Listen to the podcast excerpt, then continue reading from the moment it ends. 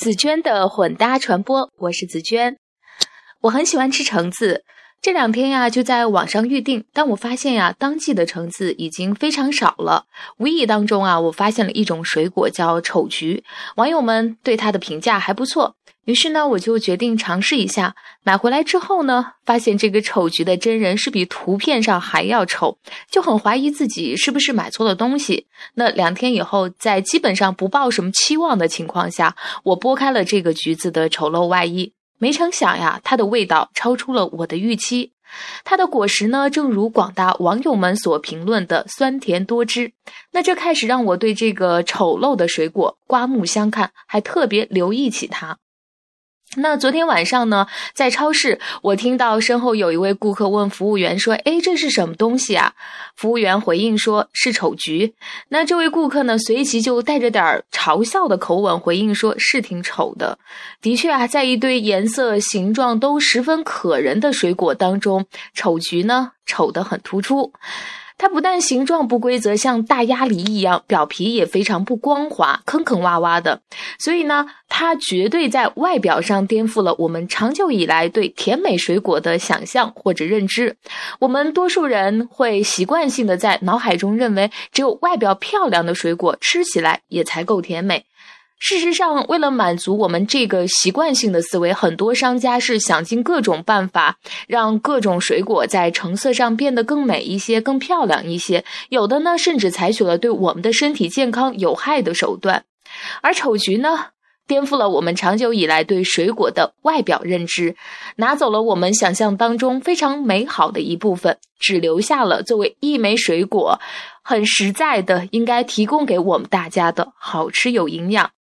那正因为丑橘不走寻常路，这也让它在水果的差异化竞争中脱颖而出。那上网搜索一下，这个学名叫做不知所呃不知火的水果，它是已经在网上火了。一年多的时间了，产地有日本，有四川。而虽然呢，它比普通橘子的价格贵了差不多一倍，但是呢，在各地的零售量却是节节攀升。那丑橘的走红呢，也让我想起了另外一个外表同样丑陋的产品，就是休闲鞋——勃肯鞋。那一提到这个品牌名呢，人们很容易想到的是它的质朴，还有丑陋。但是呢，同时也会想到它的舒服和与众不同。实际上呢，这个品牌长期以来对自己的宣传，呃，跟这个消费者对它的认知基本上是一致的。它的网站上是这样写的：我们不欺诈、不欺骗，也没有花哨的噱头。穿上勃肯鞋，您会觉得特别合脚。那这个勃肯鞋的基本款式是肥肥的软木平底，呃，鞋面呢设计也很简单，有一两个鞋扣，这个作为搭帕儿，嗯，就是这样的设计呢是再简单不过了。那这个原产于德国的鞋子呢，在二十世纪六十年代进入美国的时候啊，受尽了嘲笑，很多鞋子的零售商都认为它又丑又普通，于是呢，这个丑陋的鞋子只能在一些健康食品店销售。可是如今，在哪儿你都可以看到勃肯鞋。虽然至今呢，时尚人士仍然会认为勃肯鞋是有史以来最丑、最土的鞋子，但这丝毫没有阻止它因为舒适而获得消费者的呃青睐。其中呢，这其中呢不乏很多爱美的女士。那在如今这个同质化竞争非常激烈的年代，一些逆向战略品牌呢，就采取了这种与众不同的竞争手段。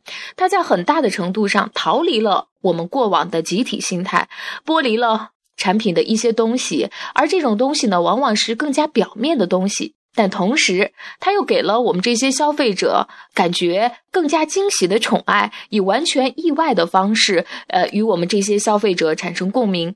那这种宠爱和共鸣，足够让我们这些顾客的味蕾苏醒，或者脚趾头更加舒服，从而呢，引起实用主义消费者的关注，诱惑机会主义消费者脱离固有的消费模式，把原本不情愿的消费者变为非常积极的消费者，让我们觉得，嗯。让我们觉得自己以往的这个期待不切实际，从此呢成为他的品牌忠诚者。那关于这方面的话题呢，我还会在以后的节目中陆续和你分享。那今天的分享就是这样，明天见，拜拜。